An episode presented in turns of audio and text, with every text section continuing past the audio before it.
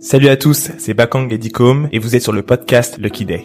Lucky Day, c'est un podcast sur le business, le branding et la culture pour vous donner les outils pour entreprendre plus facilement. Merci à JVC pour les casques audio et merci à WeWork pour l'espace de coworking. C'est parti, let's go Avant de commencer, je voudrais remercier tous ceux qui prennent le temps de mettre des commentaires et de mettre 5 étoiles sur Apple Podcasts, ça fait super plaisir. N'hésitez pas, mettez-nous des reviews, Mettez-nous 5 étoiles si vous aimez les épisodes et mettez un petit commentaire, ça nous fait remonter dans le classement et c'est génial. C'est parti. Aujourd'hui, on discute avec Kelly Massor, la fondatrice des Secrets de Loli. On va parler team management, on va parler finance, on va parler autofinancement, on va parler de ses débuts, en fait, quand on commence avec pas grand chose dans sa cuisine, et ensuite on va parler des différentes euh, étapes euh, de transition jusqu'à l'industrialisation. Euh, Kelly a été super généreuse, vous allez le voir, transparente. Il y a une seule règle qu'on demande à tout le monde de respecter, c'est d'être sans bullshit et sans filtre. Et du coup, Kelly a vraiment respecté cette règle-là. Je pense que vous allez vraiment profiter euh, de cet épisode. C'est un épisode à écouter plusieurs fois. Euh, il est très enrichissant. Avant de lancer ce nouvel épisode, je sais que vous êtes impatient. Il est important pour moi de vous rappeler qu'on a un nouveau format qui s'appelle Lucky You, dans lequel on parle investissement, finance, euh, épargne personnelle, immobilier, les nouvelles monnaies, la bourse, les stocks, etc. L'idée pour nous, c'est d'accompagner un peu tout le monde sur leur financière en même temps que la nôtre on invite des experts avec qui on, discute, qui nous donnent des tips, qui nous donnent des tools. Euh, ça, c'est tous les mercredis. Euh, ça s'appelle Lucky You et c'est une formule qui sera payante. C'est la première qu'on fait de payante aujourd'hui. L'idée est simple, euh, c'est d'avoir une sorte de modèle de subscription qui va coûter 6 euros et tous les mois, vous allez recevoir du contenu exclusif, seulement disponible pour vous sur les sujets de finances personnelles. La raison pour laquelle on le fait, c'est très simple. On me demande aussi pourquoi c'est payant. Eh bien, écoutez, c'est parce qu'on crée du contenu, on crée de la valeur, vous avez pu le voir pendant un an avec euh, Lucky Day. Et aujourd'hui, on veut aller plus loin, euh, mais on fait de la vidéo, on fait de l'audio et on prend beaucoup de temps surtout euh, à le faire. Et, on se dit qu'il est normal de, mettre une valeur qui est symbolique hein, aujourd'hui, parce qu'on pense que notre travail vaut beaucoup plus que 6 euros par mois, mais qui va nous permettre de pouvoir financer au moins la base de tout ce travail qu'on essaie de vous fournir et toute cette information qu'on essaye de vous donner pour, j'espère, gagner 6 mois, 1 an, voire 2 ans sur, euh, sur le travail que vous faites. Donc voilà, sans plus attendre, je vous laisse avec cet épisode qui est magique. J'en profite pour remercier encore Kelly, c'était vraiment top. Allez, papier, stylo, c'est parti. On va rentrer dans le vif du sujet. Est-ce que tu peux nous donner un peu euh, des chiffres ou l'état d'aujourd'hui de, des secrets de Loli Qu'est-ce que c'est aujourd'hui? Aujourd'hui, les Secrets Loli, donc c'est une entreprise effectivement qui a commencé donc dans ma cuisine. Et euh, maintenant, on est une entreprise donc euh, on vient d'embaucher notre 18e salarié. Bravo. Et euh, ouais, ouais, ouais. Et on fait 5,5 millions d'euros de chiffre d'affaires en 2020. Ouais. on est présent dans six pays, trois continents et, et dans 600 points de distribution. Ok. Est-ce que tu peux, j'aurais dû demander juste avant, qu'est-ce que vous faites exactement? Je sais que vous travaillez sur les cheveux produits Ouais, en fait, on est une marque de cosmétiques capillaires naturels pour les cheveux à texture. Et un cheveu à texture, c'est quoi? C'est un cheveu euh, euh, non lisse, crépus, bouclé, frisé, ondulé. Ok. Euh, alors, tu sais, ce qui m'intéressait vraiment avec, avec votre histoire, c'est la progression que vous avez eue. Souvent, on entend parler des progressions qui sont super rapides, du jour au lendemain, ça explose. toi, ça fait, tu viens de me dire, je crois, 8 ans que, que vous existez, c'est ça? Ça fait En fait, j'ai commencé en auto-entreprise en 2009 dans ma cuisine.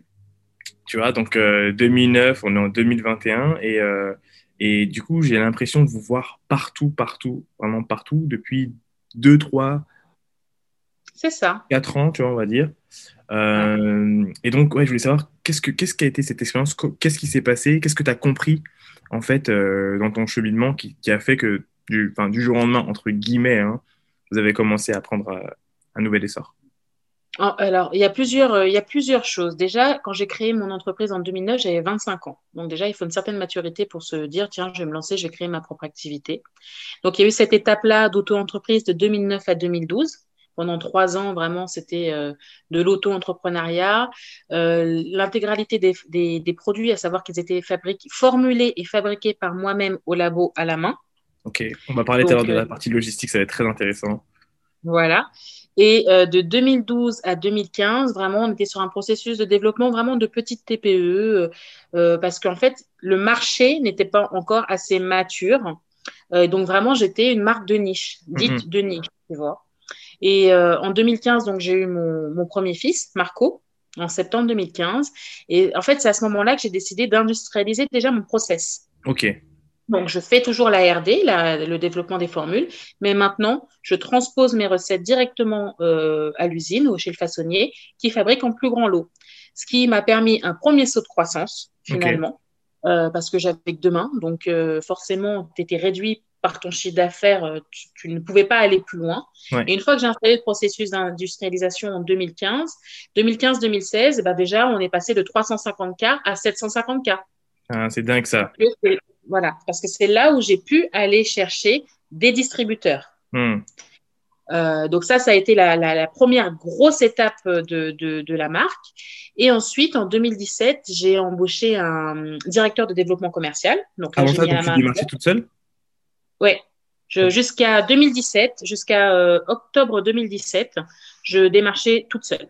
Alors ça aussi, on va en parler du process, comment ça s'est passé, ce qui s'est passé, mais je te laisse, je te laisse continuer. Euh, et donc, euh, toute seule, je faisais 750K. Et euh, j'ai embauché en 2017 un, un, directeur de développement commercial qui s'appelle Franck, euh, pour différentes raisons, parce que ça a matché et que, et que voilà, on a décidé de prendre des risques finalement. Et euh, à ce moment-là, on s'est dit, qu'est-ce qu'on veut faire? Qu'est-ce qu'on veut faire de, de la marque finalement? Est-ce qu'on veut rester une petite PME quelles sont mes ambitions? Et moi, je lui ai dit, moi, mon rêve, c'est d'entrer chez Monoprix et de faire mon premier euh, million de chiffre d'affaires pour mes 35 ans. Hmm. Et c'est là où on a décidé d'installer le process et on a dit, OK, bah, pour pouvoir de toute façon scaler, il faut créer toutes les conditions du développement et ça passe par différentes étapes. Donc, c'est ce hmm. qu'on a préparé, en fait, finalement, de 2017, 2017-2018. Mi-2019, euh, mon équipe de base s'envole en éclats. Parce que finalement, il y a une cassure dans l'équipe. On n'a plus du tout les, tu vois, les, mêmes goals. On est, on se comprend plus. Ça c'est la, ça c'est la partie où euh, tu te rends compte que ton ton équipe de base n'est pas forcément faite pour t'accompagner dans ta vraie croissance. Non, c'est exactement ça. Puis après l'étape d'après, c'est une autre équipe. C'est ça. Et en fait, en juillet 2019, on se retrouve que lui et moi et, euh, la fille qui est à l'administratif, mais qui est une amie que je connais depuis que j'ai l'âge de 16 ans, tu vois. Euh, et on se retrouve à trois dans la boîte. Et, euh, donc là, on repart sur un process de, recrutement et on embauche Amélie, qui est une killeuse, qui est pas du tout dans la cible en plus. Donc c'est ça qui est très très intéressant, mais qui est une killeuse, qui a déjà scalé dans une autre boîte. et cette fois-ci, c'était une boîte euh, plus dans la tech. Et, euh, et, une fois qu'elle rentre, ben, par exemple, le compte Insta, il passe de 15K à 111K euh, aujourd'hui où je te parle. Bon, là, tu m'as donné, tu nous as donné énormément d'informations et on va backtrack et prendre tout dans les détails. La première chose. des notes. tout le monde la prenait des notes, super important. Euh, première chose, c'est, je pense qu'il y a beaucoup de gens qui se, qui se posent la question ou qui ont du mal à, et nous c'était le cas, à passer de euh, le faire soi-même, puis à déléguer, euh, industrialiser. Et la deuxième chose, c'est, euh, tu as parlé un moment du, du, fait que c'était de la niche. Et je trouve ça intéressant parce que c'était de la niche, mais pour qui? Dans le sens où, pour nous, clairement, c'est pas une niche. Dans le sens où, alors, je veux, tu, ouais, je veux bien que tu m'expliques, parce que j'ai cette vision externe, et je vais te la donner, que le, le, cheveu frisé, etc., c'est un cheveu qu'on voit partout. Aujourd'hui, tu le vois partout. Aujourd'hui, tu le vois partout. Et ça, c'est mon, mon travail de ces dix dernières années. c'est exactement ça. en fait, euh, il faut le dire, on est en France, on est euh, et, on, et si tu veux, mon commercial, il a, il a 50 ans, il a 20 ans d'expérience dans la coiffure, il arrive, il, me dit, je vais arriver, t'inquiète, ça va ça va être easy, je vais appeler mes contacts, on va rentrer direct en distribution à droite, à gauche, ça va se passer fluide. OK et lui, il s'est mangé des bâches. Pam, pam, pam. Et il comprend pas. Et c'est là où, euh, où, tu vois, tu dis, en fait, il y a un marché. Mais euh, souvent, ce sont des hommes blancs quarantenaires, cinquantenaires décideurs et qui comprennent pas où est-ce que tu veux en venir, tu vois. Hmm. Bah, des shampoings, on en vend partout, tu vois, qu'on te répond. Ouais, mais en fait, des produits adaptés pour ce type de cheveux, en vrai, mis à part le défrisage ou les imports américains, il n'y en a pas des masses. Hmm. Et en fait, il n'y en a pas ici. Aux États-Unis, il n'y a que ça dans les supermarchés. Mais ici, le reflet, en fait, justement, de toutes ces femmes à cheveux crépus, bouclés, frisés, ondulés ne se ressent pas dans les étals. Hmm. Donc, je vais remonter plus loin. Et je vais te dire, au début, c'était une niche. Quand j'ai commencé en 2009, j'étais la seule marque française entièrement fabriquée à la main, dédiée aux cheveux, à l'entretien du cheveu au naturel. Hmm. J'étais quasiment la seule. Euh, donc, tout de suite, euh, on se dit, ouais, cheveux afro, euh, la goutte d'or, château rouge ou ce genre de choses-là. Sauf que là-bas, c'était pas des produits pour garder son type de cheveux au naturel. Tu hmm. vois, il n'y en avait pas des masses. Donc, c'est pas ce ou ce genre de choses. Tout le monde pense que c'est une niche, mais il est vrai que 6 femmes sur 10 dans le monde n'a pas les cheveux raides. Oui, c'est ça. Et pourtant, 80%, quand tu vas, dans un supermarché, et 80% de l'offre, c'est que pour les cheveux raides. Ça, pour moi, c'est l'illustration parfaite euh, de euh, ce que la société renvoie comme étant l'épitome de la beauté. C'est ça. Tu as euh, un type de cheveux, un type de produit. Une case. Une case, une case. qui est censée être celle dans laquelle tout le monde doit rentrer ou vouloir rentrer. Exactement. Et donc, si tu veux, euh, en tant qu'un petit peu rebelle de la, de, la société, euh, bah, j'ai pas envie de rentrer dans cette case parce que finalement le problème c'est pas c'est pas mes cheveux, c'est les produits qui sont pas adaptés et c'est comme ça que j'ai décidé d'apprendre toute seule à formuler des cosmétiques. Voilà la nuance. Aujourd'hui, ici on considère ça comme une marque de niche, mais en vrai, mon potentiel et c'est pour ça que tu as l'impression de me voir grandir à l'infini. Mon potentiel, de, il est infini. Bah, c'est ça. Il est infini. En fait, moi, c'est ça qui me fait, qui me fait doucement rigoler et j'espère que ça va se révéler être vrai. C'est que c'est le contraire en réalité. C'est ça. Non, en fait, on n'est pas une marque de niche. Tu n'adresses pas la niche, c'est toi qui adresses la masse et c'est eux qui adressent une niche. Mais la société est faite de telle façon qui te montre que cette niche comme étant la masse. Voilà. Et donc, en fait, ce qui se passe, c'est que mon potentiel de croissance, il est assez impressionnant. Je pense qu'entre 2000, déjà entre 2000, 2017 et 2019, j'ai 537% de croissance. Mais sachant que les chiffres de 2019, euh, je me suis arrêtée en 2019, j'ai clôturé à 1,8 million d'euros. Hmm. Mais en 2020, j'ai clôturé à 5,5. Donc, je suis à un pourcentage, si tu veux, qui est à plus de trois chiffres. Entre 2017 et, 2020, je suis à plus de 1000%. Hum, hum, hum, bravo. Donc, finalement, euh, euh, euh, c'est quelque chose qui fait que au début, on pensait que c'était une niche, mais il a fallu éduquer les clientes, les distributeurs et la société aussi. C'est-à-dire que j'ai fait un travail de pédagogie aussi sur les coiffeurs, sur les distributeurs, sur la cliente finale et sur les, gens qui ne sont pas de, justement qui n'ont pas ce type de cheveux-là, envers le regard euh, sur ce, type de cheveux-là. Alors du coup, euh, moi j'aimerais bien savoir, donc quand tu étais, euh, quand tu, créais toi-même tes produits, à qui tu, revendais? Donc j'ai l'impression, est-ce que tu revendais au coiffeur? À qui tu revendais tes produits au début quand tu faisais ça chez toi? La cliente finale.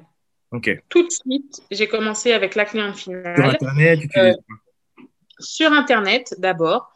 Euh, et ensuite, euh, j'ai ouvert ma petite boutique en 2012 euh, lorsque j'ai quitté le statut d'auto-entreprise. Ok. Une boutique quoi en ligne Je veux dire une physique? Une petite boutique physique. J'ai une boutique physique dans le 12e à Paris depuis 2012. Ah ouais. ouais. Tu là? Ok, ok, ok, ok. Je savais pas du tout. bonne nouvelle. écoute, donc du coup, tu vends sur Internet. Euh, comment ça gère en fait, comment tu gères tes, tout ce qui est KPIs, etc. Enfin, c'est important parce que euh, aujourd'hui, en tout cas, encore plus qu'avant, quelqu'un qui se lance sur Internet, moi je pense à euh, toutes ces jeunes femmes et ces hommes qui veulent lancer des produits cosmétiques, euh, qui comprennent pas forcément l'importance de, de suivre le tracking de ton panier, pourquoi ton panier, tu vois Je suis pas une, je suis pas une bonne élève pour ça. J'ai jamais fait un prévisionnel de ma vie jusqu'à l'entrée de Franck en 2017 dans ma boîte. Est-ce que tu as senti la différence?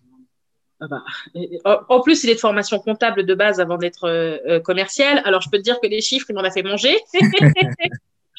Mais c'est, euh, tu sais, le, comptable n'est pas, le comptable, il est rassurant et le comptable, il a un esprit très terre à terre et surtout prudent. Du coup, quand nous, on est rentré, il s'est dit, bon, bah, on va essayer de clôturer à 1,2, 1,4. Mais on remet nos chiffres à jour et on a nos chiffres aujourd'hui, effectivement, journaliers, quotidiens, tu vois. Et donc, c'est très bien parce que ça me permet aussi de, de comprendre que mon entreprise a grossi, grandi, tu vois. Donc, euh, ça permet euh, de, tu sais, que ce soit pas un choc. Tu vois, je vois progressivement les chiffres augmenter. Après, euh, j'ai ouvert mon site internet comme ça, hein, sur PrestaShop, par une nuit de voilà, par une nuit d'insomnie. J'ai fait mon catalogue, j'ai fait mes photos. J'ai bien compris qu'avoir un beau packaging, enfin avoir un packaging bien élaboré et de jolies photos, ça aide énormément. Et ensuite, finalement, c'est vraiment, j'ai eu une clientèle pendant les trois premières années au bouche à oreille. Ouais. Mais euh, les, les, gens étant satisfaits, les, les, les, copines des copines, et après c'est les, mères, les amis, les sœurs. Et finalement, je me suis mis à avoir vraiment euh, beaucoup, de, beaucoup de monde, ce qui fait que mes premiers distributeurs m'ont appelé. Et encore aujourd'hui, chez Secret de Loli, j'ai jamais j'ai prospecté peut-être euh, deux mois dans toute ma vie. Ouh, ok. Donc quand tu as fait tes 700K là. Ouais. les gens m'avaient appelé. Oui, bonjour, on voudrait, ouais, on nous demande Secret de Loli on voudrait euh, te, distribuer en fait. Et ça a été comme ça pour quasiment l'intégralité de mes clients. Je n'ai euh, aujourd'hui, euh, je reçois des dizaines de demandes de distribution que je trie chaque jour. Ah, je n'ai pas eu le temps de prospecter, je n'ai pas eu le temps. C'est énorme. et du coup, quel type de clients? Est-ce que c'est des gros engins de distribution ou est-ce que c'est des petits salons? Enfin, tu vois, comment est-ce que tu gères les deux? Bah, En fait, justement, quand il est rentré en 2017, il a dit pour un gros client qu'on rentre et qu'on rentrera en face, il faut qu'on ait au moins l'équivalent de cinq petits clients. Hmm. On ne doit pas être dépendant du même client. Le client qui tout d'un coup arrête de te commander et te dit bah maintenant tu me fais moins 10%, sinon j'arrête mes commandes, t'es mort. Exact. Chaque gros client qu'on rentre, nous, on, fait la balance toujours. C'est pour ça qu'on a un équilibre dans tous nos clients qui font que s'il y en a un qui, qui, qui, s'en va, eh ben, hop, on sait qu'on ne sera pas. Et il y, a ça, ouais, on sera, on sera pas asphyxié et il y a, ça qui joue. Et ensuite, euh, il y a aussi une règle que je respecte parce que moi, je connais beaucoup de gens. Ils ont des gros contrats, on leur propose des gros contrats, mais ils peuvent pas le saisir parce qu'ils n'ont pas cette capacité. Hmm. Donc, quand on a structuré, on a structuré plusieurs choses. La première chose qu'on a fait, c'est qu'on a fait sauter notre logisticien. Il était pourri. Donc, moins de SAV, euh, euh, plus vite tu livres tes pros et tes clients euh, en, B2C, ben, plus vite ils recommandent. Donc, voilà, donc les délais de livraison, tout ça, les coûts. Donc, on a changé de logisticien. On a revu nos contrats à la banque pour créer un, fonds de, un fonds de roulement, en fait. en fait, on a financé notre propre BFR parce que je te rappelle qu'on est en autofinancement. et ça, c'est le point qui est important quand même. Elle est en autofinancement. Et c'est pas rien. On sait que dans On est vierge de tout emprunt, ouais. On est vierge de tout emprunt. Alors, certes, en 2017, quand on s'est, il s'est mangé quelques bâches, parfois assez violents, en fait, euh, on a essayé d'aller BPI, banque, etc. Puis, tu sais, les gens, ils te regardent, ils comprennent pas. Hmm. Ouais, non. Euh, tu sais, parce que justement, t'es pas, une, pas une licorne. Hmm, hmm. Et euh, ils se disent, non, mais on va pas, on va pas reprendre notre thune tout de suite. Tu vois ce que je veux dire? Ouais, ouais. Et, et, du coup, on n'avait pas besoin de beaucoup. En fait, ce qu'on avait besoin, c'était de, de, financer notre stock. Et, euh, et en fait, à financer les stocks. surtout quand tu vas avec. Euh... Personne ne veut financer de stock. Personne. Les banques ne financent pas de stock, donc il fallait courir. Moi, en 2017, un gars, il sortait 250K, il avait ma boîte. Aujourd'hui, ce ne sera pas la même. Aujourd'hui, c'est mort. je lâche pas pour moins de. du coup. Intéressant. Continue, je t'en prie. C'est ça le truc, c'est que euh, on a structuré d'abord. Et donc, quand il est arrivé, il a dit déjà, on, pose le terreau, on creuse, on pose les bases. On pose les bases des futurs services qui vont grandir. Mm. Pour que, la, que quand on va grandir et d'un coup, il y aura des sauts de croissance, et ben en fait, la base tienne. Mm, mm. Et donc, en 2017, euh, il rentre fin 2017, on rechange les packaging.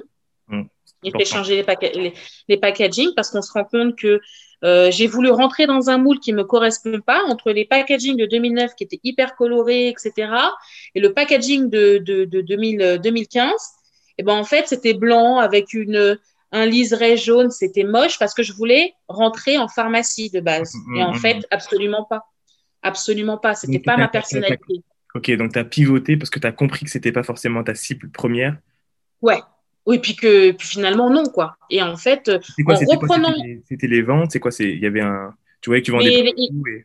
Il voulait pas, il voulait pas, euh, il comprenait pas, il voulait pas. Euh, euh, on vendait pas beaucoup, un carnet d'exigences, mais alors vraiment incroyable. voilà, ça veut, ça veut, de, ça veut de la gratuité, ça veut, ça veut des animations. En fait, ça veut juste poser le truc et que ça parte tout seul. Sauf que quand tu es petit, il faut une force de vente, il faut une force d'animatrice. C'est pas possible pour une marque de niche de faire ce genre de choses là. Tu peux demander ça à Caudalie mais tu peux pas demander ça à Secret de Loli à l'époque. Donc, euh, donc ça, ça, ça, a beaucoup joué. Et ensuite, une fois qu'on a structuré la logistique, euh, qu'on a compris qu'on nous prêterait pas d'argent, et donc on a mis en place des moyens, euh, des moyens autres, hein, style la facturage. Tu peux expliquer le concept de la facturage Je pense qu'il y a beaucoup de gens qui connaissent pas. Alors, le, principe de la facturage, c'est que tu vas voir ta banque, ta banque vérifie que tes clients sont solvables. Et en fait, euh, moi, au lieu de me payer à J plus 30 ou J plus 60, je mets tout de suite, je vends la facture à ma banque. Ma banque va garder, euh, va me payer 90% de cette facture. Elle va prendre, par exemple, 5% de commission. Je te donne des chiffres qui sont hauts, mais c'est plus bas que ça. Elle va prendre 5% de commission pour elle à la fin. Elle va garder 5% de ta facture. Elle va se payer là-dessus. Mais elle va te donner l'argent deux jours plus tard. Et c'est ce que j'ai fait. En fait, j'ai mis un, voire deux gros clients que j'avais réussi à signer en 2017 mhm. et je les ai mis à la facturage. Et ça m'a donné mon fonds de mhm. Aujourd'hui, euh, moi, je suis très transparente, hein, mais Secret de Loli, c'est plus de 1 million, 1 million 5 sur son compte en, en valeur. Facture, les factures sont réglées, les salaires sont payés, les charges, les impôts. Voilà, on a un million aujourd'hui pour faire des investissements et c'est pour ça qu'on a embauché quatre personnes encore ce mois-ci, qu'on a investi des nouveaux locaux, parce que finalement, euh, qu'on a mis trois ans, trois ans de caution sur euh, les nouveaux locaux, hmm. parce que, ben, en fait, on a fait notre BFR depuis longtemps. Ah, et tu vois, et ça c'est beau, ça c'est vraiment beau d'être à l'équilibre. Euh, je vais revenir un tout petit peu en arrière, juste pour encore que les gens puissent noter tout ça. Il y a un moment où tu as eu le déclic et tu t'es dit, je vais passer de la, cuisine à trouver euh, un sous-traitant, entre guillemets. Euh, comment se passe la recherche? Je sais qu'il y a beaucoup de gens qui se posent cette question bête, mais comment est-ce que tu trouves le sous-traitant? Euh, Moi, je sais que on a cherché pendant un moment et du coup, c'était Google. Et puis après, finalement, on s'est dit, tu sais quoi, on va, on va faire notre propre, notre propre usine, tu vois. Mais je pense que à refaire, je partirais directement avec un sous-traitant. Comment est-ce que bah, il y a eu deux choses. Un, je suis tombée enceinte, donc au bout d'un moment, soulever des seaux, c'était compliqué, mais c'est vrai que j'aurais pu prendre quelqu'un pour me remplacer, etc. Euh, et deuxièmement, en vrai, je vais être très transparente encore, je me suis pris là les bâches. Hmm. Euh, on me rappelait pas. On me rappelait pas, on me faisait pas de devis ou autre.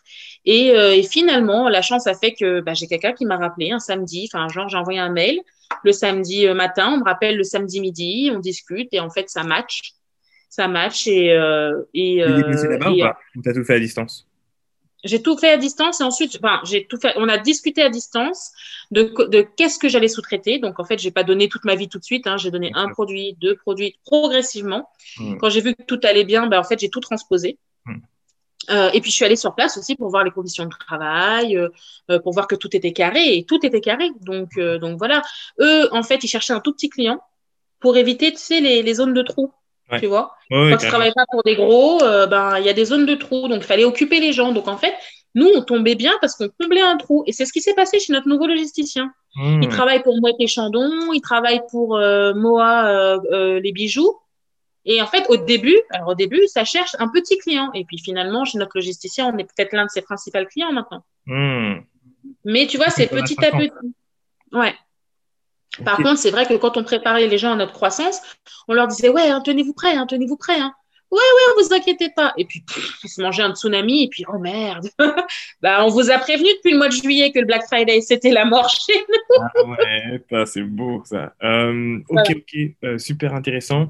Euh, du coup, j'aimerais bien qu'on parle de, du moment où tu as décidé. En gros, là, ce qu'on a fait, c'est qu'on a parlé de, du début. Donc, tu es dans ta cuisine, tu fais toi-même, tu fais déjà du chiffre. J'aimerais quand même appuyer sur, sur le fait que euh, il, y avait des, il y avait des commandes entrantes, mais derrière, ça veut dire que où ton branding était fou, entre guillemets, pour l'époque, ou tu avais un bouche à oreille qui était de feu. Qu'est-ce qui faisait que les gens. Bouche à oreille. Ouais. Le bouche à oreille. Le bouche à oreille, parce que j'ai jamais fait de publicité en vrai. Mm, mm. Par contre, quand j'ai pris un jour un RP juste pour deux mois et qu'il envoyé les produits, les journalistes, elles ont kiffé. J'ai eu tout de suite le Parisien, le 20 minutes. C'est juste un petit encart, euh, Chantilly, meilleur produit de, que j'ai connu cette année ou autre. Donc déjà, il y a eu ça. Euh, donc en fait, si tu veux, Secret de lit, on a une super image euh, avec vraiment une communauté qui se fédère de plus en plus et qui est très engagée. Mm. Euh, après, les gens, euh, ça va dans le storytelling. Jusqu'à maintenant, moi, je me montrais pas. Jusqu'à il, y a, il y a deux ans. Euh, j'ai remarqué ça. Les produits. Parce que pour moi, c'est les produits qui font le taf. C'est les produits qui font le taf. Ensuite, il y a eu le packaging. Et puis, ben, maintenant, je me mets plus en avant. Pourquoi? Parce que, un, déjà, je veux donner de l'espoir aux gens en se disant qu'on peut rien, ne pas être diplômé. Si tu mets, tu vois, toute ta hargne, tout ton cœur, tu lâches pas l'affaire, si tu es déterminé, tu peux arriver à quelque chose et parfois de très très belles choses. Donc, euh, donc voilà. Après, c'est vrai que Monoprix, c'est pareil. Hein. Hmm. Mais la règle qu'on suit, et c'est celle-là que je voulais te dire tout à l'heure, c'est que on n'absorbe jamais un client qu'on n'est pas prêt de prendre. Euh, développe, s'il te plaît. Beaucoup, beaucoup de gens font l'erreur. Oh mon Dieu, j'ai un contrat à 500 000 Ouais, tu as chopé le client, mais tu n'as pas ni la capacité de prod, ni le stock, ni l'argent pour financer ton stock. Tu fais comment? Tu regardes le contrat hein, et tu vas le regarder longtemps. Tu vas aller à la banque, la banque, elle te dit, bah, je finance pas de stock. Tu vas faire quoi? Tu vas brader ta boîte à un mec qui va venir mettre ses billes, il va lâcher un billet, pour lui, c'est rien, c'est comme s'il faisait un investissement immobilier. Et puis bah derrière, euh, bah, tu partages le gâteau alors que de base, le contrat, tu l'as chopé, quoi. Tu l'as?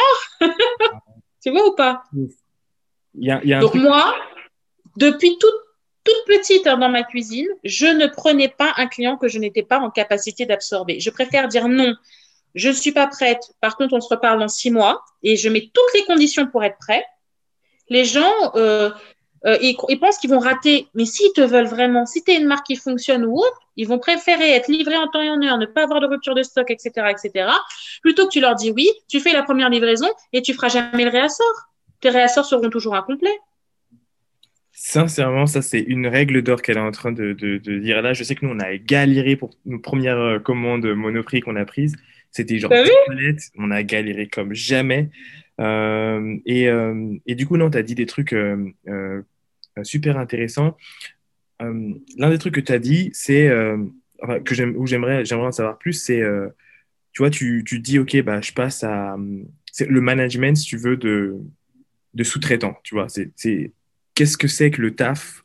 En fait, quand tu passes de le faire toi-même à sous-traiter, faut pas croire qu'il y a plus de taf du tout. Il y a des checkings, il y a tout ce qui se passe. Comment, comment ça se passe ça? Bah, ça se passe que ça se passe qu'en fait, tu installes des process. Et en fait, tu te cales aussi sur les process de l'usine. Et tout de suite, ça te remet des idées en place aussi. Hmm. Parce que si tu as, oublié, as oublié de signer ton BAT pour tes, pour tes packaging, ben, chaque semaine compte. Et quand tu es sur un délai de 8 à 12 semaines pour un packaging, et eh ben, tu te manges une rupture de stock. Donc, ça t'apprend la discipline. Et euh, j'ai eu des problèmes de, rupture de stock en 2018 qui m'ont coûté, je pense, l'équivalent de 200 000 euros de chiffre d'affaires. Tu vois. Parce que, parce que, mis bout à bout, toutes mes micro-ruptures, pas oui, et à la fin, j'ai perdu deux mois de chiffre d'affaires. Donc, qu'est-ce que j'ai fait en janvier 2019 Je suis allée à l'usine avec mon directeur co, avec mon prévisionnel, et j'ai passé le bon de commande annuel euh, tout de suite et j'ai lissé euh, les livraisons. Et du coup, eh ben, j'ai une année en 2000. C'est pour je, prévoyais de faire entre un 2 et un 4 et c'est pour ça que j'ai fait un 8 parce que j'avais j'ai jamais eu de rupture. Hmm. C'est un cercle vertueux en fait.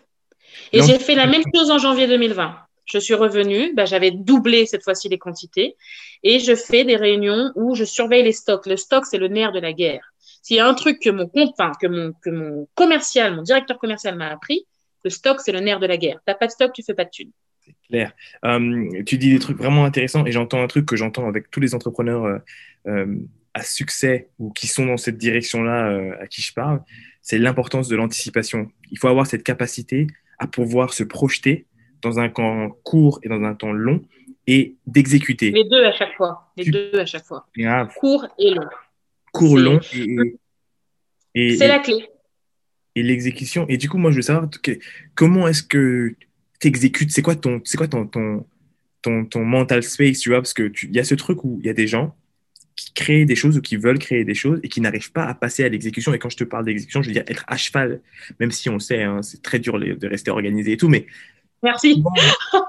moi, je te dis, même, même quand on pense qu'on n'est pas organisé, quand on regarde à côté, on est beaucoup plus, mieux organisé que beaucoup, tu vois. Donc, en fait, c'est quoi ce truc qui te fait te dire, eh, vas-y, mais en fait, il euh, faut que j'y aille là, faut que je le fasse, bam, bam, bam, bam, ça doit rouler. Bah, le truc, c'est aussi dans le caractère. Hmm. Il y a plusieurs choses. Il y, a, euh, il y a le caractère, et c'est vrai que c'est pour ça que je fais un bon binôme avec, euh, avec mon directeur co, mais il y a le caractère. C'est-à-dire que moi, j'ai une idée, c'est action-réaction. Hmm. Par exemple, tu as dû voir la, pub qui a, qui a, été diffusée sur TF1 et M6. Ouais. Euh, je l'ai décidé trois semaines avant. Ok. Je me suis réveillée, j'ai dit Bon, les gars, on va faire notre première pub. On m'a au bureau, on m'a regardé, on m'a dit Pardon. Et en fait, si tu veux, une ancienne équipe aurait dit Ah non, c'est mort, ah, non, non, non. Eux, ils ont dit Ouais, bon, bah, on va essayer, on va le faire. on va, en tout cas, on va essayer de le faire. Et franchement, ça a cartonné. En trois semaines, on a fait le shooting plus la vidéo. J'ai fait mon carnet d'adresses. Chacun a fait son truc. Certes, c'était un taf de ouf, mais à la fin, euh, ouais, quoi. On a fait une pub et notre première, euh, notre première campagne. Vous l'avez fait en interne? C'est vous qui avez tout fait euh, tout. Tout, tout. tout, Top. Tout, sauf effectivement le, le, le, le, vidéaste qui, qui, a, qui a tourné et, la, et, la musique. Mais en tout cas, tout a été fait en interne. Et c'est une campagne euh, de direction artistique 100% black owned. Tu vois ce que je veux dire ou pas? Euh, Tu as dit un truc intéressant tout à l'heure. Euh, il y a beaucoup d'entrepreneurs qui ne se rendent pas compte de, que la seule valeur de leur boîte, c'est l'equity. Tu vois, c'est ce que tu possèdes en réalité. C'est, si tu veux, la seule différence entre toi et un salarié, c'est cette idée de te dire que tu possèdes euh, une partie de ta boîte qui, que si tu revends, va valoir tant et va faire passer de ce niveau social à ce niveau social. C'est le pari en fait qu'on fait en réalité. Au-delà de, de, ce why qu'on a tous pour le produit, il y a aussi ce, côté euh, financier. Euh, et j'ai, enfin, on vient souvent demander, voilà, il y a tel investisseur qui veut prendre mes parts pour tant, etc. Et moi, je voulais avoir ton point de vue dessus, puisque justement, tu as mis du temps à croître c'est quoi ton point de vue euh, au niveau de, euh, de, la revente Je pense que tu as un autre state of mind maintenant que tu as construit un beau bébé. Tu, peux voir ce que ça peut valoir et donc du coup, c'est plus la même conversation, mais entre le début et maintenant, est-ce que tu, tu, tu, conseilles aux gens de garder le plus longtemps possible? Est-ce que tu leur conseilles d'ouvrir assez rapidement? C'est quoi ton... Là-dessus, c'est hyper compliqué parce que c'est forcément propre à chaque boîte, tu vois. Mais moi, pour rien au monde, je changerais de ce que j'ai vécu. Pour mmh. rien au monde. Mm, mm. Parce que, un, euh, j'ai appris tous les, les, les, les states, tu vois. Mm. Euh, et c'est vrai que peut-être que si demain j'ouvrais une autre boîte, je passerais par une autre voie, tu vois, parce que je sais que le temps que telle ou telle ou telle chose prend, tu vois. Donc, il y a des choses, j'aurais j'aurais coupé, j'aurais dit non, ça on délègue, ça on fait pas, ça on y va, ça on prend, ça on va gagner cinq ans, tu vois. Donne-nous, donne-nous, donne-nous justement tous ces petits exemples pour que les gens euh, passent par la case rapide. Bah, en fait, euh, euh, déjà, souvent, tu es là, tu hésites à embaucher, euh, en tout cas des, des, des, des tops, tu vois. Et moi, pendant très longtemps, je me suis mal payée, je te le dis. Euh, et j'ai rencontré mon directeur co qui, lui, euh, il était à l'époque dans, il gérait, euh, il gérait 2000 salariés dans une usine en Chine pour mhm. venir chez moi où on était 6, tu vois ce que je veux dire, c'est quoi le délire? Un, il a kiffé le projet. Et Dezio, il a décidé euh, au début donc de couper clairement dans son dans son dans son salaire. Euh, mais et on s'est donné six mois. Parce que il me dit si au bout de six mois j'arrive pas à faire ce que je te dis, c'est que que je brasse du vent. Donc c'est qu'il faut virer, il faut me virer. Et donc, en, fait, finalement, il avait six mois pour faire ses preuves et il a fait plus que, il les avait plus que fait. donc, c'est un bon signal, ça, quand tu veux, tu veux bosser avec un, un commercial. J'espère, enfin, à mon avis, d'avoir des BSPCE ou quelque chose comme ça, je pense. Euh, sinon, sinon plus. Mais euh, c'est un bon exemple que tu donnes. Euh, c'est qu'un bon commercial, justement, euh, peut-être qu'il ne cuttera pas à chaque fois dans son truc, mais au moins, dans les six mois, il sait que s'il fait pas ce qu'il a à faire, c'est la dehors, quoi. Parce que tout le monde se dit, tout le monde dit, ouais, t'inquiète, je vais rentrer, je vais vendre, machin, etc. Même lui, avec 20 ans d'expérience, il a eu des difficultés, plus de difficultés qu'il imaginait, tu vois, au début. Et puis après, une fois que c'était lancé, une fois que, une fois qu'on, on, lui et moi, on s'est bien, on voilà.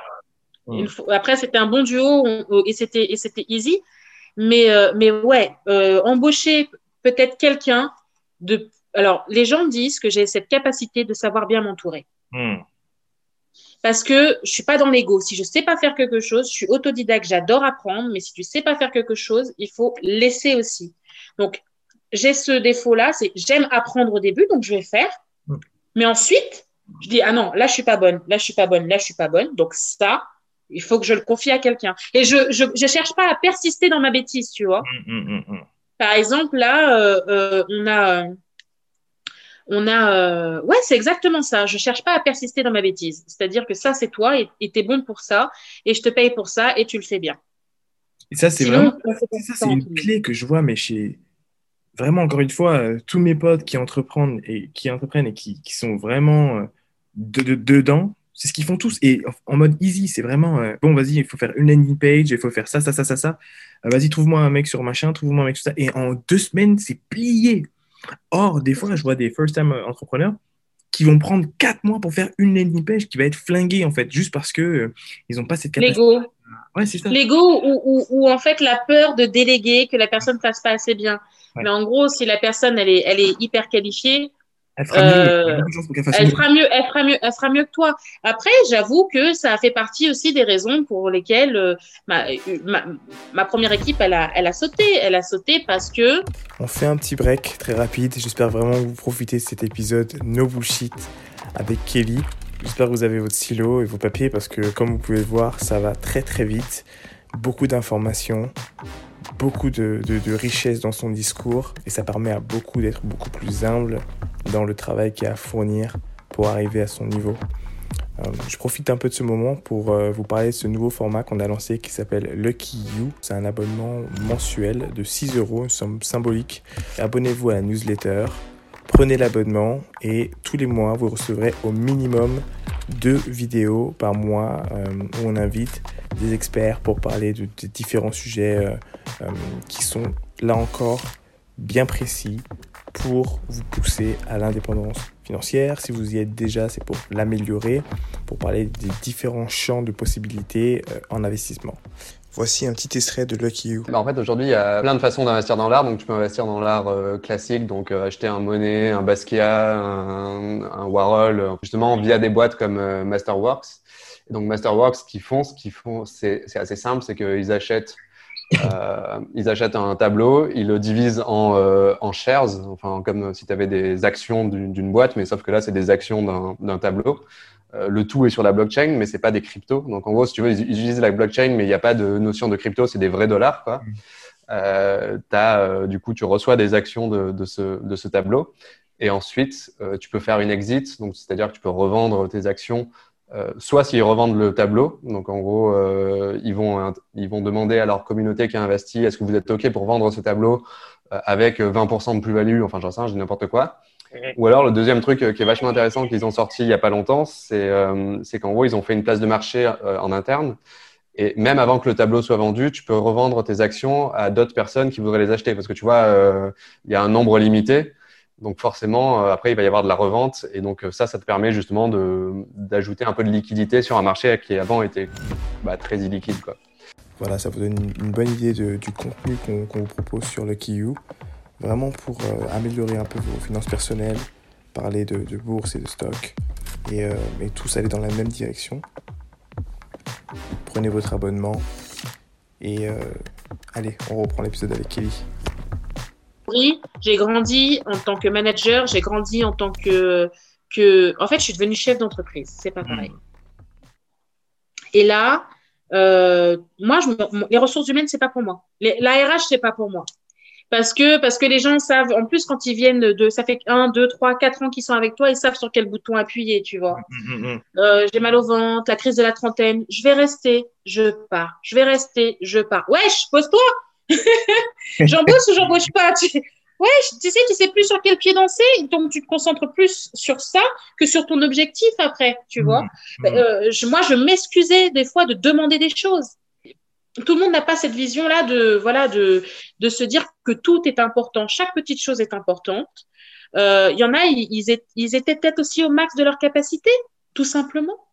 Ils avaient besoin peut-être d'une formation autre ailleurs. Euh, C'est comme quand tu apprends à conduire. Moi, j'ai appris à conduire euh, sur une C3. Hmm. Et mon premier achat, ma première voiture, c'était un, une Polo GTI. Ça hmm, hmm. Ça se conduit pas pareil. 90 choses 180, ça se conduit pas pareil. Hmm. Donc, ma boîte, en, de 2012 à 2015, c'était un C3. Ensuite, de 2015 à 2017, c'était un GTI, tu vois. C'était une Polo. Maintenant, on est sur autre chose. Tu vois ce que je veux dire ou pas? Et du coup, comment ça s'est passé? Donc, vous êtes passé quand même, vous, êtes, vous étiez à trois. Vous êtes redescendu jusqu'à trois personnes Ouais, on est redescendu à trois personnes. C'est, euh, je vais te raconter une expérience personnelle pour nous euh, qui, est, qui est très similaire. C'est, euh, tu as ton équipe de base. On a commencé à faire des recrutements, dont un en R&D, qui était un élément beaucoup plus fort que, le, que, que tous les autres. Beaucoup, mais beaucoup, beaucoup. Ça a déstabilisé toute la boîte. Et, euh, en fait, je pense que la boîte était déjà déstabilisée parce que notre management n'était pas ouf, tu vois. Euh, mais c'est ça, c'est ça l'élément déclencheur qui fait que ben, les gens ils se sentent, euh, tu sais, inconfortables sur leur place, ils savent plus comment se positionner. Peut-être qu'ils sont encore bons, mais tu vois, il y a une différence de niveau telle qui fait que même pour celui qui est en haut, c'est très difficile de les amener. Bah en fait, c'était surtout ça. et je pense que c'est ça. Donc, de base, quand la personne est arrivée, il y avait déjà une, c'était pas très très bien géré, toi, de, de, notre part. Mais en plus de ça, elle-même se rendait compte de la différence du niveau qu'elle avait avec les autres. C'est-à-dire que nous, on s'en rendait compte, elle s'en rendait compte.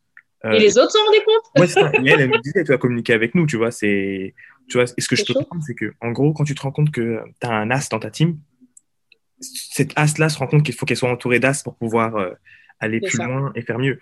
Et, et euh, le, le coche qu'on a, qu'on a raté, c'est qu'on n'a pas su se séparer de l'équipe euh, de base. Ouais, c'est ça, assez, assez, euh, assez tôt. On aurait dû faire vraiment beaucoup plus tôt et, et passer à un mode de sous-traitance, etc. Tu vois. parce que ça s'appelle la loyauté. Hum, hum, hum, ne, te reproche pas, ne te reproche pas d'être loyal. Moi, la loyauté, moi, tous les gens qui ont travaillé chez moi avec qui ça s'est bien passé, ils savent qu'ils peuvent compter sur moi. Donc, non, c'est ça, mais la loyauté, c'est très bien. La loyauté, c'est très bien parce qu'ensuite, tu vas t'entourer de gens qui seront tout aussi loyaux, que toi et avec, les mêmes valeurs. Les mêmes valeurs et les mêmes goals. Et moi, mon objectif, c'était voilà, un million d'euros, rentrer chez Monoprix, un minima. Euh, et ensuite, oh, il m'a dit, mais tu veux qu'on en fasse quoi de la boîte? Tu veux aller où? J'ai dit, je veux tout le gâteau. J'aime quand tu parles comme ça. J'ai dit, je veux tout le gâteau. Je veux les coiffeurs, je veux la moyenne distribution, je veux que les clientes, elles se sentent bien, je veux la communauté Insta, je veux tout le gâteau. Et ensuite, une fois que je les mange, j'ai pris mes parts ici, je pars, je pars à l'international. Pourquoi? Mmh. Parce que je veux pas qu'un gros, il arrive et qu'il dise, bon, bah voilà, il fasse une copie et ça y est. Non, c'est mort. Et je veux, et un petit, il peut. Franchement, voilà. Mmh. Il y en a un, s'il fait une levée de fonds, il y a, il y a match. Mmh. Mais, euh, non, mais j'ai sacrifié 10 ans de ma vie j'ai sacrifié 10 ans de ma vie. Au bout d'un moment, en fait, il faut assumer. Il mm. faut assumer ce que tu veux et ce que tu veux pas. Et c'est pas un mal de dire, hey, je suis bien là, je veux pas faire plus. Mm. Moi, c'est pas un mal. C'est vraiment, tu sais, c'est comme un escalier la vie, tu vois. Et il y en a, ils vont s'arrêter au cinquième, mais moi, je veux le rooftop. et c'est ça qui est bon, c'est ça qu'on aime. ouais, mais c'est il y a des gens, ils sont au cinquième, ils ont une vue panoramique et ça leur va bien et je suis content pour eux. Mm, mm, mm. Donc, quand j'entends certains de mes concurrents dire oui, il n'y a pas que l'argent dans la vie, bien sûr qu'il n'y a pas de que l'argent dans la vie, bien sûr qu'il n'y a pas que l'argent dans la vie. Ou euh, ouais, moi, j'ai pas besoin de mettre des robes roses à paillettes. Wesh, sois professionnel. Pendant que tu, passes, tu perds du temps à dire ces bêtises-là, moi, j'avance. Et ça, c'est un vrai sujet, mais on va, on va, on va en parler vraiment très, de façon très courte. C'est euh, les gens et là, j'espère que tous ceux qui nous écoutent et qui se rendent compte qu'ils sont dans cette situation vont essayer de changer. Parce que je l'ai vu dernièrement, maintenant je suis sur, Clubhouse un petit peu. D'ailleurs, je vous invite tous à venir sur Clubhouse. Oh. Euh... mais un, un... vais acheter un iPhone juste pour ça, je crois. ah ouais, non, non, non. Bah attends un petit peu, je crois que dans deux, trois semaines, là, ce sera, ce sera bon. Ah, bon. Ouais. mais il y a un truc que j'ai remarqué, et du coup, c'est pareil pour le business, c'est euh, les gens qui passent plus de temps à observer ce qui se passe chez les autres, bon, c'est chez lui, que, que faire. se concentrer, se focus sur son business, sur son contenu, sur ces choses-là. Et en fait, ce qui se passe, c'est que ces gens-là sont doublement frustrés. D'abord, ils sont tout en train de regarder chez le voisin et critiquer, analyser, et voilà, ils perdent du temps. Et deuxièmement, ils comprennent pas pourquoi ceux qu'ils observent continuent à prendre de l'avance. Bah oui, eux, ils sont focus sur leur business. Et il y a un truc qui est, qui est important aussi, c'est les gens qui évoluent dans un secteur de marché se disent voilà, ça c'est mes concurrents. En fait, réfléchis pas comme si tu avais des concurrents. Euh, continue à, ta, ta, vision des choses. Vous, vous, êtes dans le même secteur, vous pouvez faire tous les deux des produits euh, Curly, par exemple, mhm. mais ne les vois pas comme des concurrents. Parce que quand tu arrêtes de les voir comme des concurrents, toi, tu continues à innover. Et en fait, il vaut mieux être la personne qu'on copie que euh, celle qui est toujours constamment à la traîne derrière. Parce que tu continues à innover et tu fais plaisir à tes clientes. Exactement ça. Moi, je suis focus sur mes clients. Je suis focus sur mes clients. Je suis focus sur mes clients et pas sur autre chose, quasiment. Hmm. Sauf sur les benchmarks, tu n'as pas le choix. Tu vois ce que je veux dire euh, mais, mais en vrai, euh, et là, c'est ce que ma nouvelle équipe, c'est ça. Ils m'ont dit, toi, tu es là pour nous dire où on va. Nous, on met en moyen les actions en moyen. Enfin, les, ouais, c'est ça. On mène les actions pour arriver au but que tu te fixes et que tu nous fixes. Donc, si c'est euh, euh, Monop, c'est Monop. Si c'est euh, euh, Leclerc, c'est Leclerc. Nous, on met en place les actions pour arriver à ta vision. Et moi, ça me laisse le temps de me concentrer sur l'objectif, sur ce que je veux faire, sur là où on va aller. Et en fait, ça me libère. Et il et, et, y a eu un, un, moment qui était très difficile pour moi, mon collaborateur, même le noyau dur de, de la boîte, parce qu'on a vraiment beaucoup, beaucoup sur les épaules. On est fatigué, on est épuisé, tu vois, c'est physique, mais des fois, c'est limite moral. Hmm. Et, euh, et, et, en fait, euh, moi, il m'a regardé, il m'a dit non, mais c'est mort en fait. Toi, tu n'es pas là pour aller chercher des feuilles, aller acheter des cartouches d'encre, parce que la première équipe, c'était ça. Hein. Moi, j'étais chauffeur Uber. Je faisais ça. Darty, je suis en train de réparer la machine à. Ah, il n'y a plus de café. Ah, il n'y a plus d'eau. Ah, ça me moi, ça. Ça me rappelle moi, ouais. C'était horrible. Mm. Horrible. Je me posais et je travaillais que deux heures. Mm, mm, Parce que j'étais toujours, en fait, tu es dans l'opérationnel. Et en fait, moi, ce que je cherche, et ça fait euh, un an et demi que je cherche à, à, mettre ça, c'est à me retirer de l'opérationnel. Et pour ça, tu dois déléguer. Et en fait, tu te rends compte que tu es comptable, que tu es assistante, que tu es euh, euh, à la logistique. Et en fait, du coup, bah, les postes, on les remplace par des gens qui sont spécialisés là-dedans. C'est pour ça qu'on est arrivé à 18. Mon directeur, mon directeur co, là, maintenant, il a son assistante commerciale. Il en avait besoin. Il a autre chose à faire qu'à saisir une commande plutôt que de. Tu vois ce que je veux dire? Moi, j'ai une question. Il me dit je suis le seul commercial hmm. à ne pas avoir prospecté, à ne pas être parti en tournée. c'est ouf. Pas le temps quand tu es dans l'opérationnel. Ça, me fait penser à, à, un autre point, du coup, euh, qu'il faudrait qu'on aborde c'est celui du recrutement. Quand on commence on recrute des gens qui sont pas forcément au niveau et on pense que. Euh, on va les former, on va les faire arriver. Exactement. Or, j'ai compris très vite qu'en réalité, quand on a les moyens, et même si on n'a pas trop les moyens, vaut mieux mettre un gros billet sur un C-level. Il vaut mieux avoir en gros une très petite team de gens super performants. Et en fait, efficace et super performants. Et ce truc-là, en fait, euh, c'est un truc que j'ai appris en évoluant dans dans le milieu des startups. C'est ce que tous les mecs d'HEC font. Quand tu regardes bien les mecs d'HEC, ils sont 4-5 et te démontent une boîte et te la font monter. Et ça, c'est parce qu'ils ont compris qu'il fallait avoir une petite team. Toi, tu es sûr de ce que tu sais faire, mais tu vas t'entourer de mecs ou de, femmes qui sont encore plus forts. Alors, Chacun a son excellence. Tu vois, c'est identifier l'excellence de la personne en face de toi et de voir si elle correspond à ta boîte. Et c'est exactement ce qui s'est passé. Après, je te cache pas que au début, c'était un petit peu difficile de faire du charme à des filles qui sortent de bac plus 5, de super école, etc. C'était un pari, hein. Amélie, franchement, venir chez nous, elle a les cheveux raides, elle est blanche, euh, elle avait juste un léger attrait pour, euh, pour la cosmétique naturelle, mais elle n'était pas dans le bouquet. Dans, la cible, elle n'était pas dans la cible. Elle n'était pas dans la cible. Mais justement, c'est pas parce que tu n'es pas dans la cible que tu n'es pas excellent. Et juste, elle avait encore un regard encore plus extérieur Hmm. qui fait qu'elle prenait de la hauteur. Et voilà, après, c'est vrai que dans notre stratégie, euh, quand je me suis levée un matin et j'ai dit, bon, on va installer une stratégie de marketing d'influence avec des micro-influenceurs, hmm. on m'a regardé, on m'a dit, ah, mais bon, tu sais, comme si tu avais honte, elles avaient honte, euh, j'ai eu une équipe qui a eu honte de proposer le peu qu'on pouvait proposer. Et du coup, elles n'étaient pas à l'aise et du coup, bah, on avait beaucoup de refus. Aujourd'hui, bah, hmm. quand on vient en tant que secret de Loli, bah, on a moins de refus. Il y a des négociations, tu vois. Alors, hmm. Après, on voit, on paye, on paye pas, on paye plus, on paye moins. Hmm. Mais c'est beaucoup plus fluide. On a, on a beaucoup grandi et le marketing d'influence nous a aidés. Alors que là, je te dis, les chiffres qu'on fait, c'est sans sponsoring. c'est fort parce que euh, pour moi, c'est le syndrome de l'employé qui, euh, surtout quand il n'est il est pas du tout dans, dans le délire entrepreneurial, qui comprend pas, par exemple, quand il voit comment tu fais ton produit, 100% naturel, par exemple, et que tu le vends à 50 euros, par exemple. Tu vois, je te donne un exemple euh, farfelu. tu vends, je sais pas moi, un rouge à lèvres à 50 euros, et il voit que quand il le, pour le faire, ça te coûte, je sais pas moi, 7 euros. Et en fait, il a du mal à aller vendre ce produit-là. Et toi, tu dis, en fait, non, tu te rends pas compte en fait de, euh, la valeur ajoutée. La valeur ajoutée. C'est ça, de, de, de, du branding que tu investis derrière. Il y a beaucoup de choses qui entrent dans ce rouge à lèvres et c'est pour ça qu'il coûte plus cher. Mais en fait, le fait que tu, tu aies à lui expliquer et qu'il ait du mal à aller vendre le produit, c'est ce Il aura du mal lui-même à l'expliquer à, à, la cliente finale, bien sûr. Bien Exactement. Sûr. Et du coup, il y a ce décalage qui se, qui se crée, euh, qui est assez chiant.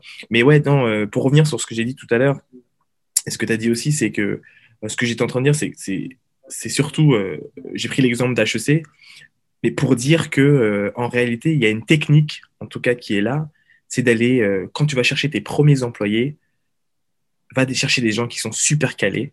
Ouais. mais ce, qu'on va, de chez HEC, ce que les gens vont te répondre, c'est qu'ils n'ont pas les moyens de les embaucher.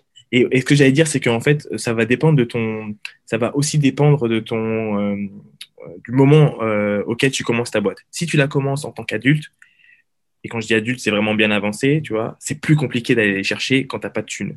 Par contre, si tu es étudiant, que tu es. Euh, il y en a beaucoup qui nous écoutent, qui ont 23 ans, 25 ans. On est tous, vous êtes tous au même niveau et on fait tous un effort. Ça. Et, et, et à ce moment-là, c'est là où tu peux aller chercher des mecs qui sont en train de finir mais qui ont les capacités, qui ont déjà les moyens. Ils n'ont pas besoin d'être euh, des, des, des, plus, des tops écoles, mais ils ont une expérience. Ou bien tu vas aller chercher quelqu'un qui est déjà entrepreneur de son côté.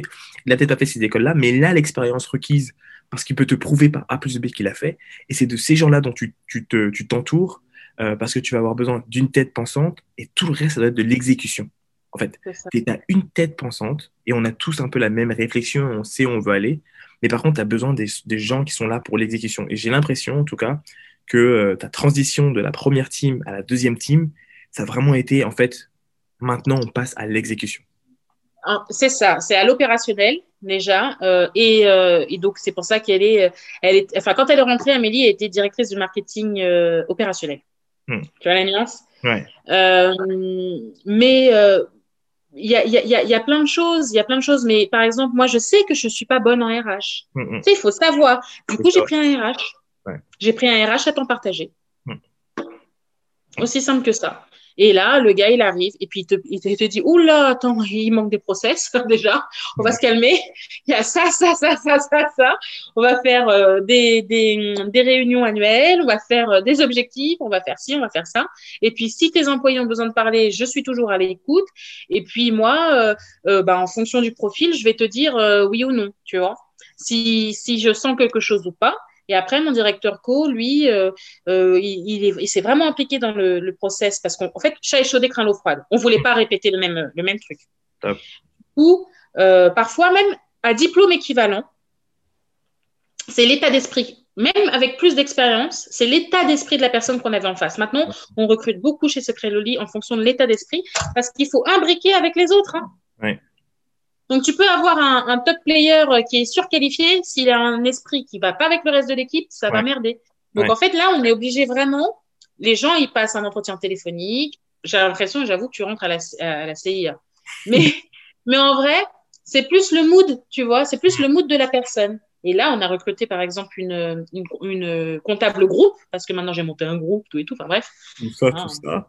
Voilà, tout ça, tout ça, parce qu'au bout d'un moment, il faut se structurer. Non, au bout d'un moment, il faut se structurer. Et elle m'a dit, mais j'ai jamais vu ça ailleurs.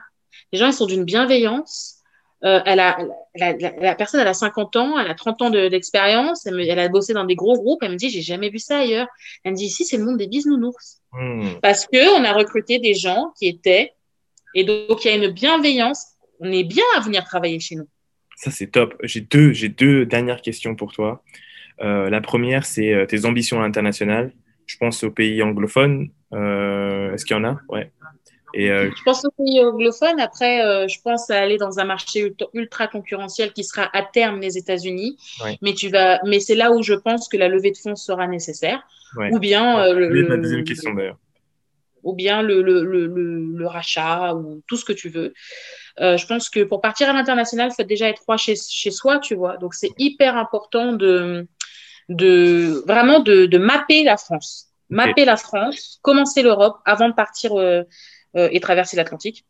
Alors, j'allais dire, ouais, j'allais dire, il y a, y a un truc qui est, qui est aussi important, c'est que il y a des marques de beauty qui font beaucoup, beaucoup d'argent en Afrique. Ils sont là, ils prennent le marché. Est-ce qu'il n'y a pas une sous-marque à créer, enfin une deuxième marque du coup pour le continent africain à créer? Est-ce que c'est pas peut-être plus compliqué pour toi en termes de logistique? Est-ce qu'il n'y a pas un distributeur qui pourrait s'en charger? Si, alors là, c'est ce qu'on est en train de faire. On est en train de, de pré... nous, on prépare notre terrain parce que on refait la même chose hmm. pour l'Afrique que ce qu'on a fait en France. Mais hmm. par contre, pour l'international, on veut pas le faire parce que nous, on a fait pierre par pierre ici. Alors que là, effectivement, on veut un et boum, de, demain, on est dans 200. Tu vois, c'est ce hmm. qu'on veut. Et pour ça, le terrain, il se prépare. Pour ça, il faut préparer ta logistique. Et ton partenaire, euh, préparer tes douanes, préparer tes, tu vois, préparer tout ça. Une fois que ce sera prêt, là, on ira. Donc oui, on a commencé à, à poser des, des, billes sur certaines choses. On fait des tests pour voir là où ça part, là où ça part pas. L'Afrique, ça, c'est sûr, on va le développer, c'est sûr. Il n'y a pas de question. Il n'y a pas de question. Mais justement, on regarde si c'est mieux de faire de l'import sur local. C'est compliqué. Mmh, mmh, mmh. Donc, ce sera forcément effectivement euh, euh, ce, enfin, de l'appui la France vers l'Afrique. Et pour ça, eh ben, il faut structurer, voir quel pays. Euh, pour essayer de trouver le meilleur distributeur qui puisse inonder tout d'un coup le marché, la publicité, la communication. Parce que ça, on ne peut pas le faire, voilà. Et en plus, bah, à Rome, tu fais comme les Romains. Donc moi, je veux pas arriver avec mes sabots de occidental, française. Oui, oui, oui, oui. Oh, je veux pas ça. Je veux pas ça. Je veux pas ça. tu vois, et au bout d'un moment, faut, tu viens, faut être poli, il faut être respectueux des coutumes des, gens, des méthodes d'achat, des méthodes de communication. Tu n'arrives pas pour leur dire, ouais, euh, voilà, je suis là pour vous apprendre la vie. Hum, hum, hum. ouais, non. Par contre, par contre il, y a, quand même une partie éducation qui va être intéressante pour, pour toi parce que. Bien sûr. bien sûr. Pédagogie. C'est pas, c'est pédagogie. Ouais, pédagogie. Tu vois? Et, et, et, mon directeur co, euh, bah, euh, lui, il a bossé chez MGC, qui était le premier importateur de produits sur l'Afrique. Ah ouais. Donc les codes, je les ai, on les a. En vrai, les codes, on les a et c'est pour ça qu'on n'y est pas encore allé, parce qu'on est en train de structurer pour pouvoir y aller. Ah, c'est top. Ok, ok, ok. Ça, c'est une, bonne réponse. La dernière chose que j'avais, mais tu en as déjà parlé, donc c'était la levée de fonds ou bien le possible rachat. Euh, moi, je te dirais, euh, euh, tu as sûrement pensé, euh, au lieu de faire un rachat, un, cash-out. Du coup, euh, ça te permet de passer de l'autre côté sans avoir à, à, vendre toute ta boîte. Après, tu fais comme, comme tu le souhaites. Mais euh, ouais, donc c'est un truc que tu regardes, euh, la levée en tout cas, c'est un truc auquel tu penses très fortement Moyennement. C'est-à-dire que, comme je te dis, j'ai beaucoup de liquidités officiellement. Ouais. Euh, donc, euh, en toute transparence, et je l'avais annoncé l'année dernière et je l'annonce, les objectifs 2010 de Secret de Loli, c'est de faire 10 millions d'euros de chiffre d'affaires cette année. On est très ambitieux, tu vois. Ouais. Euh, mais l'année dernière, euh, ça a payé, ça et, et, on est dans les chiffres. On est vraiment, on a des, on est, on tient bon les chiffres pour faire 10 millions. Donc une fois que tu fais 10, c'est pas comme tu fais 5, c'est pas comme tu fais 1. On est d'accord. Ah. Là, tu vas parler sur des vrais trucs. Voilà. Donc ce qui se passe, c'est que moi, avec mon, mon, mon directeur, euh, avec mon bras droit, on, on, fait un prévisionnel de 3 ans. Hmm. Qu'on met éventuellement à jour. Donc les de 2017 à 2020, on a fait. On a dépassé, c'est vrai, 2020. Euh, et donc, on a un an et demi d'avance. Hmm. Donc, autant y, autant y aller. Et puis, euh, et puis bah, le jour où on ouvre, on ouvre, tu vois. Mais euh, déjà, le fait de se structurer, créer un groupe, moi, sortir de l'opérationnel chez Secret de Loli, monter au groupe, voilà. La diversification aussi de mes activités, parce que bah, là, je me suis lancée dans l'investissement immobilier pendant 2020. Ah bon Ok, ok. Euh, donc voilà, j'ai fait beaucoup d'investissements immobiliers à l'international mm-hmm. euh, que je vais recouper euh, notamment sur des choses euh, voilà intéressantes. J'investis je, je, beaucoup là-dessus. Mm-hmm. Euh, et puis je vais même avoir ma propre émission normalement sur BFM Paris.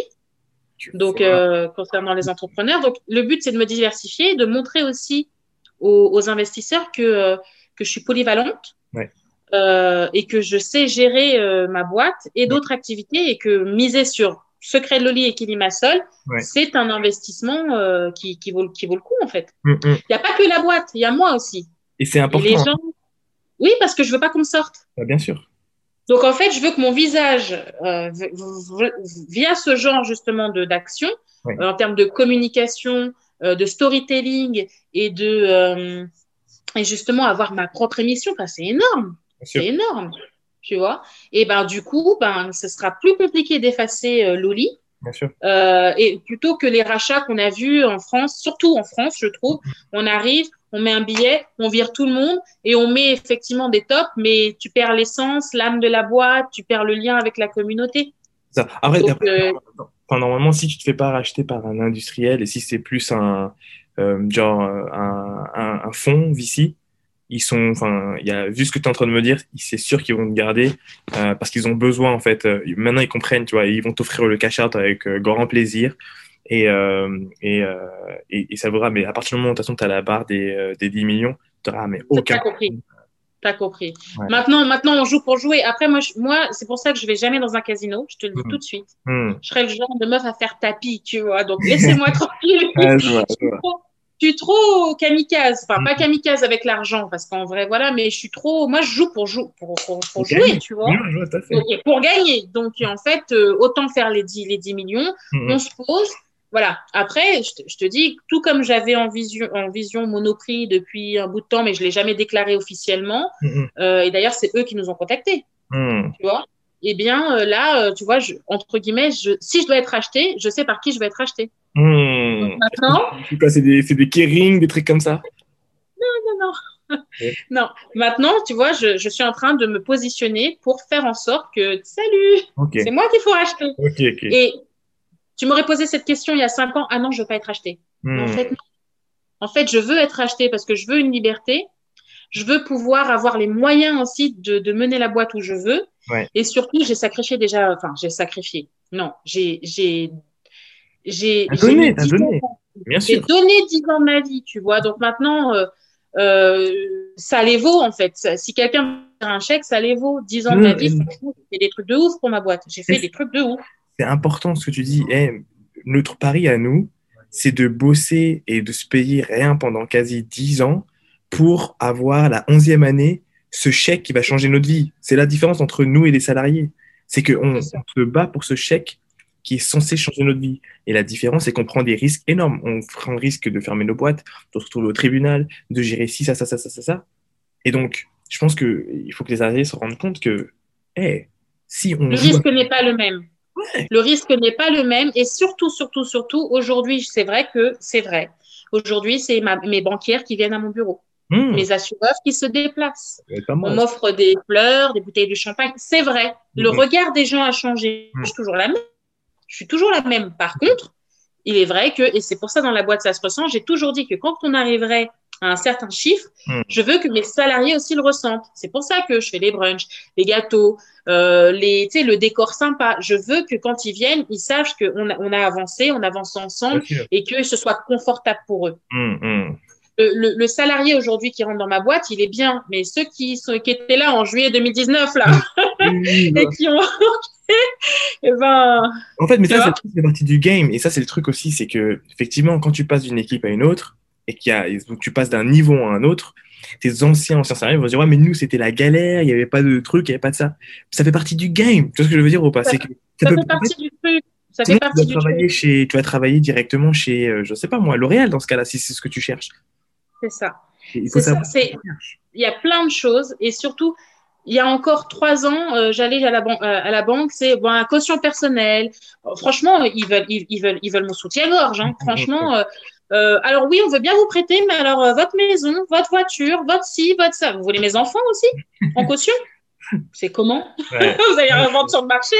Donc si tu veux, il, il y, a, ça en fait. Il y a, ça derrière, c'est qu'il y a des moments où j'ai signé des cautions personnelles et je pouvais tout perdre.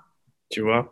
Et ça, c'est un truc dont on ne parle pas assez. Je vais juste conclure sur, euh, sur ah, t'as dit un truc tout à l'heure et, euh, et tant pis, il me passait. Ah non, non, non, je voulais juste conclure sur le fait que euh, je vais profiter du fait que tu fasses de l'investissement pour dire que euh, on a un nouveau format. Voilà, on a un nouveau format qui s'appelle Lucky You et euh, c'est un format qui est payant. Et dans ce format-là, en fait, on, on invite euh, des experts qui nous parlent d'investissement, aussi bien immobilier que financier, la bourse et toutes ces choses-là, pour aider les gens et les accompagner parce qu'on est dans, le, dans ce même voyage des gens à à grossir un peu leur, euh, leur euh, finances personnelles, quoi, ou bien à mieux épargner, à mieux investir, etc. Ce qui est archi important, tu vois. C'est archi important et euh, bah, ça, me rappelle une, expression pour sortir de la rat race, en fait. Hum, hum, hum, ça. Parce que finalement, c'est pas parce que tu gagnes pas 10 000 euros que tu peux pas investir. Et ça, je, je confirme. J'ai investi 1500 euros dans ma boîte et regarde où j'en suis aujourd'hui. Tu vois ce que je veux dire? Donc, euh, c'est la parfaite conclusion pour moi. J'aimerais bien que tu nous dises où on peut te retrouver adresse, Instagram, tout ça. Ok. Alors, vous pouvez me suivre donc pour, euh, sur mon compte personnel, c'est Lolispoon, L-O-L-Y-S-P-2-O-N sur Instagram. Sinon, il y a bien sûr le compte Les Secrets de Loli. N'hésitez pas, on est 111 000. Rejoignez-nous, rejoignez-nous, rejoignez-nous. Euh, vous pouvez trouver donc les produits en vente sur le site secretdeloli.com.